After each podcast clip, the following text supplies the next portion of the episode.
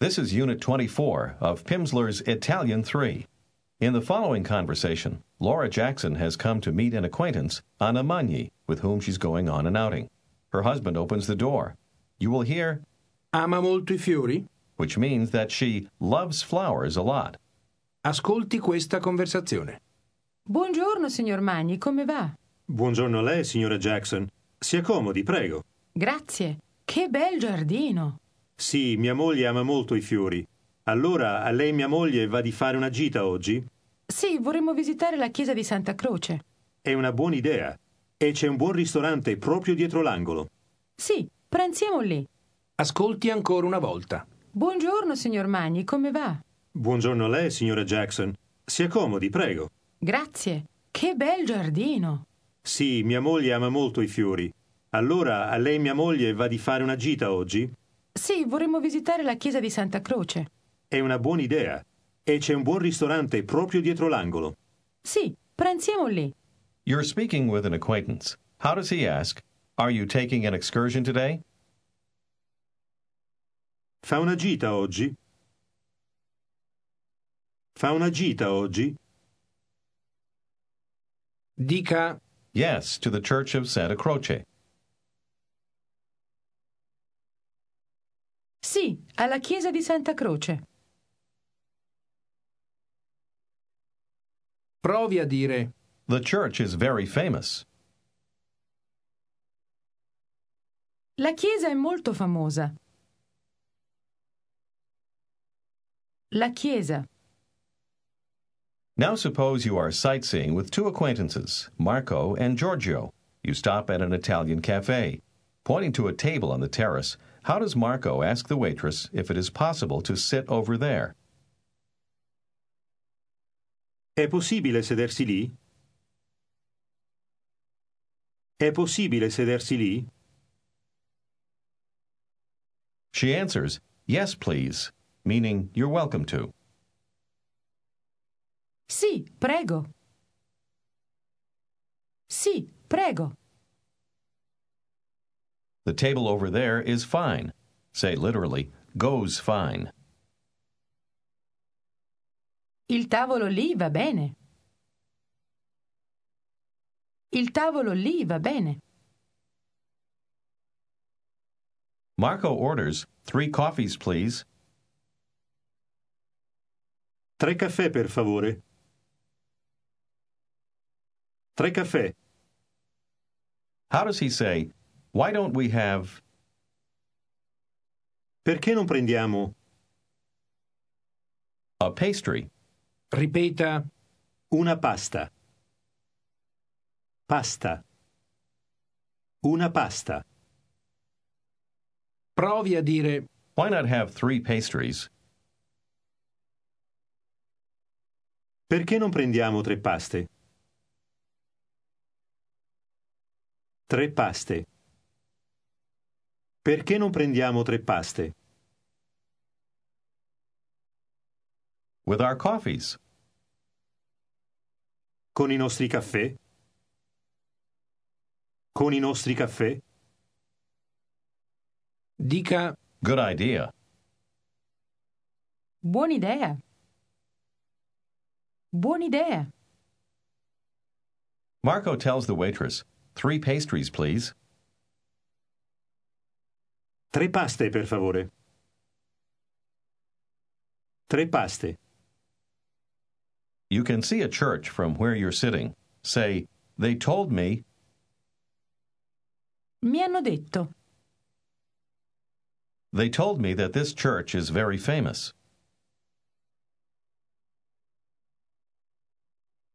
Mi hanno detto che questa chiesa è molto famosa.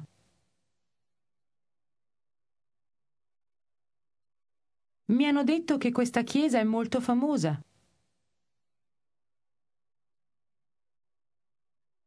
Provi a dire 400. 400. Dica It's 400 years old. A 400 anni. A 400 anni. Domandi 400 years? 400 anni? Marco domanda. The church was built 400 years ago? First, it was built, or it has been built.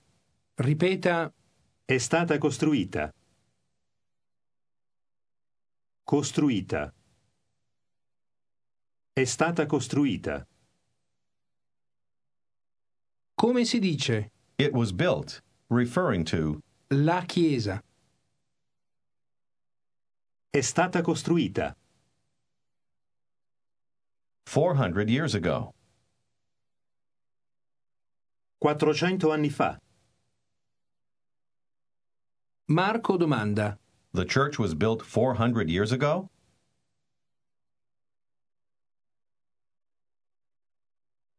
La chiesa è stata costruita 400 anni fa?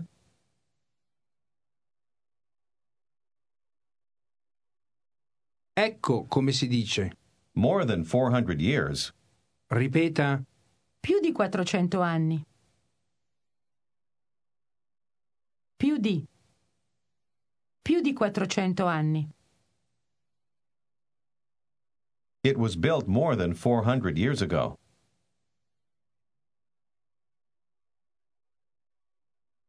È stata costruita più di 400 anni fa.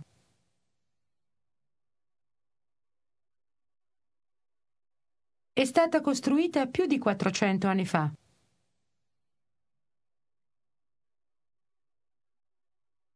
Really? veramente? Yes, I have a book on the church. Sì, ho un libro sulla Chiesa. Sulla Chiesa. Dica, But it's in the car. Ma è in macchina. come si dice? To get. Prendere. Provi a dire. I am going to get it in the car. You're still referring to the book.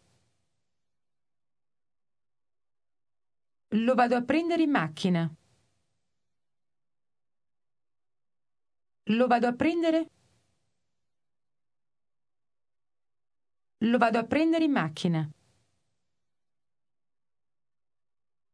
Dica, But tell me, Marco, Ma mi dica, Marco. Mi dica, come si dice? you would be leaving. sarebbe partito. Sarebbe partito. They told me that you would be leaving. Mi hanno detto che sarebbe partito. Mi hanno detto che sarebbe partito. Marco dice, Yes, I have already completed my project. Sì, ho già terminato il mio progetto. Sì, ho già terminato il mio progetto. And I am leaving for Canada. E parto per il Canada. Per il Canada. I didn't know this. Non lo sapevo. Non lo sapevo. Usually, for a project like this, Di solito per un progetto così it takes more time. ci vuole più tempo. Ci vuole più tempo. I knew that this project would be completed.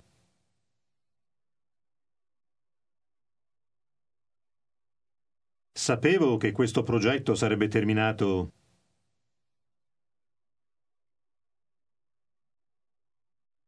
But I didn't know that. Ma non sapevo che... Ma non sapevo che... It would be Sarebbe. Sarebbe. Finished so soon. Ascolti e ripeta. Terminato così presto. Così presto. Sarebbe terminato così presto. I didn't know that it would be finished so soon.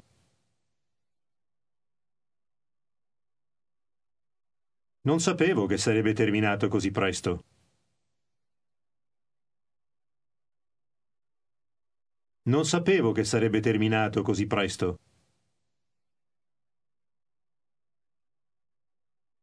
And I am leaving next month for Canada. Ed io parto il mese prossimo per il Canada. So soon. I didn't know this. Così presto. Non lo sapevo. Così presto. I didn't either. Neanch'io. They told me it only yesterday. Me lo hanno detto solamente ieri. Me lo hanno detto solamente ieri. That the project would be finished so soon. Che il progetto sarebbe terminato così presto. And that I would be leaving next month. E che sarei partito il mese prossimo. Four of my colleagues are also leaving. Literally, are leaving also four of my colleagues. Partono anche quattro dei miei colleghi. Partono anche quattro dei miei colleghi. Ecco come si dice. Three of them are returning to Switzerland. Ripeta. Tre di loro ritornano in Svizzera. Ritornano. Ritornano. Tre di loro ritornano in Svizzera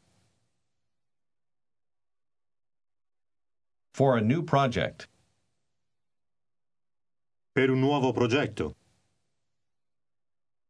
And another is going to France for a vacation. You're referring to a man. e un altro va in Francia per una vacanza. Una vacanza. They told me that I would be leaving next month. Mi hanno detto che sarei partito il mese prossimo. I'm sorry, I didn't know this. Mi dispiace, non lo sapevo. I didn't either. Neanch'io. I knew that the project would be finished soon.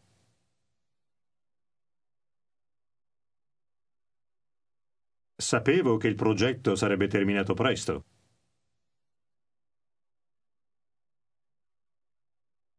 Sapevo che il progetto sarebbe terminato presto.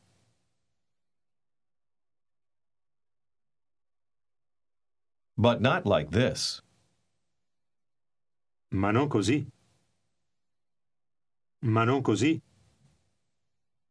Now, on another day, you're having coffee with an acquaintance. He asks you, What do you like to do in your free time? Ripeta. Free time, or leisure time. Tempo libero. Libero. Tempo libero. Provi a dire. In your leisure time. Nel suo tempo libero. Nel suo tempo libero. Domandi. What do you like to do? Che cosa le piace fare? Che cosa le piace fare? In your free time. nel suo tempo libero. domandi, Tell me, what do you like to do in your leisure time?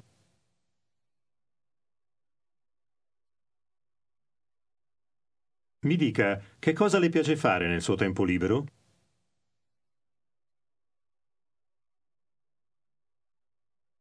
risponda, I do sports. ripeta, Faccio sport. Sport. Sport. Faccio sport. provi a dire, In my leisure time, Nel mio tempo libero. Tempo libero.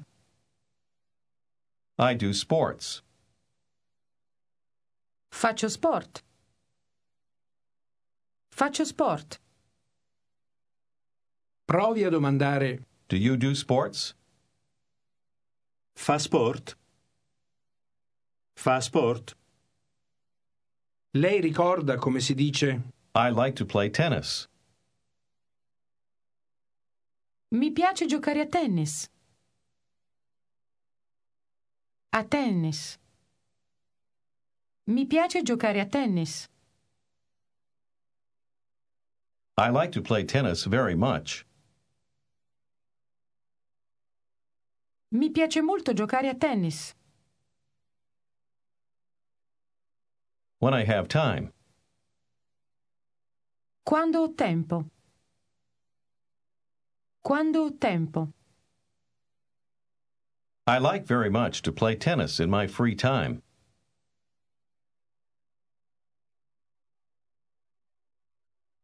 Mi piace molto giocare a tennis nel mio tempo libero.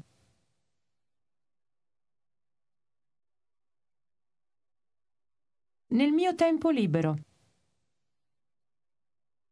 domandi, And you? Also, you do sports? E lei? Anche lei fa sport? Anche lei fa sport? risponda, Yes, me too. I play tennis. Sì, anch'io gioco a tennis. Anch'io gioco a tennis. provi a dire, And I play golf. dica, golf, E gioco a golf. A golf. Gioco a golf. dica, Then you play tennis and golf. Allora gioca a tennis e a golf. You do a lot of sports. Fa molti sport. Molti. Fa molti sport. But I don't play often. Ma non gioco spesso. Ma non gioco spesso. ripeta, The golf courses. I campi da golf. Campi. I campi da golf. dica, Golf courses. I campi da golf. I campi da golf. come si dice, In our country, say, at our place, Da noi. Da noi. adesso dica, in our country, there are a lot of golf courses. Da noi ci sono molti campi da golf. Da noi ci sono molti campi da golf. Many people play golf. Molta gente gioca a golf. Molta gente gioca a golf. We have many golf courses. Abbiamo molti campi da golf. And lots of people E molta gente. e molta gente. Who play golf. Say that play. Che gioca a golf. Che gioca a golf. There are lots of people who play golf. C'è molta gente che gioca a golf. C'è molta gente che gioca a golf. But me, I don't play golf. Ma io, io non gioco a golf. I do a lot of sports, but I don't play golf. Faccio molti sport, ma non gioco a golf. Well then, shall we play tennis? Allora si gioca a tennis? You want to say, there is a tennis court just nearby. Ripeta Just nearby. Proprio qui vicino. Qui vicino. Proprio qui vicino. ecco come si dice Tennis court. ripeta Campo da tennis. Campo. Il campo. Un campo da tennis. I feel like playing tennis. Mi va di giocare a tennis.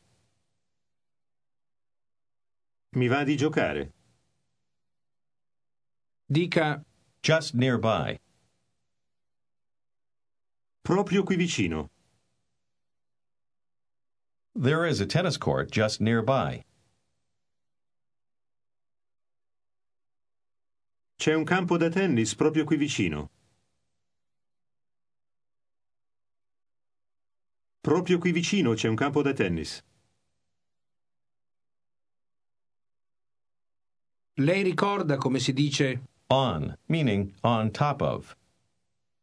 Su. Su. dica Yes, I know some people. Sì, conosco della gente. Conosco della gente provi a dire who play on this tennis court. che gioca su questo campo da tennis. Conosco della gente che gioca su questo campo da tennis.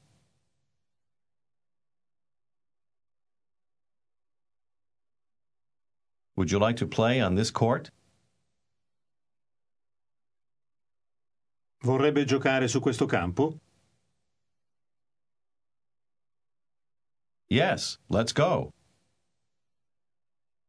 Sì, andiamo.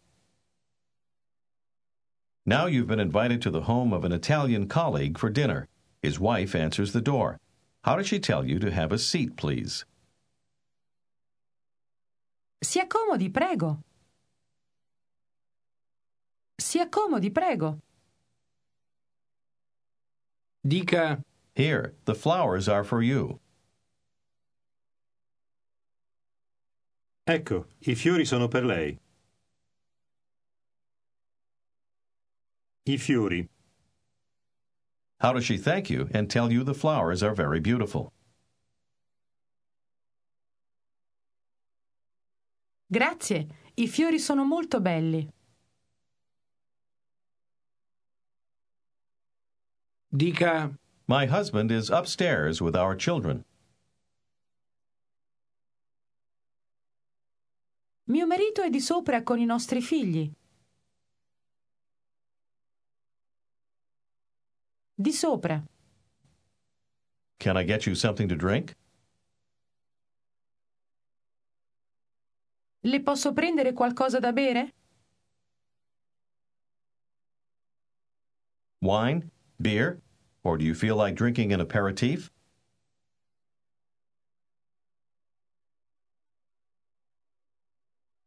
Del vino, della birra? O le va di bere un aperitivo?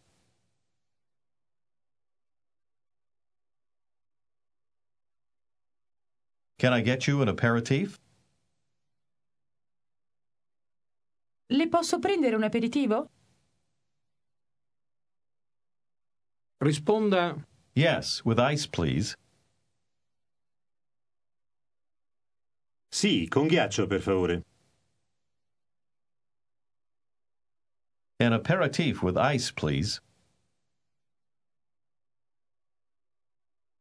Un aperitivo con ghiaccio, per favore. First, I'm going to call my husband. Prima vado a chiamare mio marito.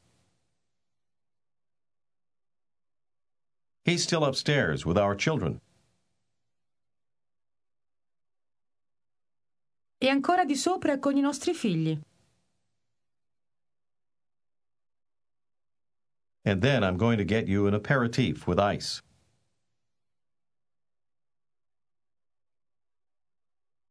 E poi le vado a prendere un aperitivo con ghiaccio.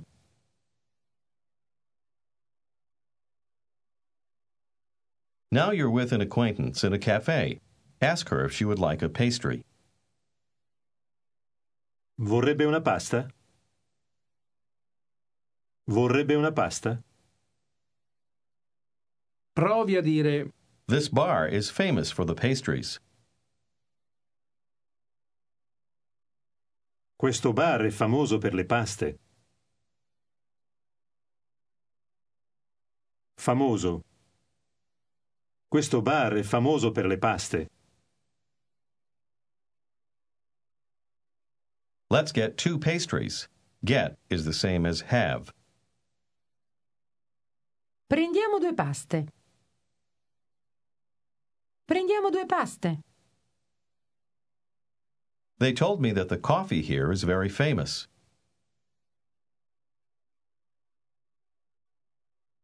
Mi hanno detto che il caffè qui è molto famoso.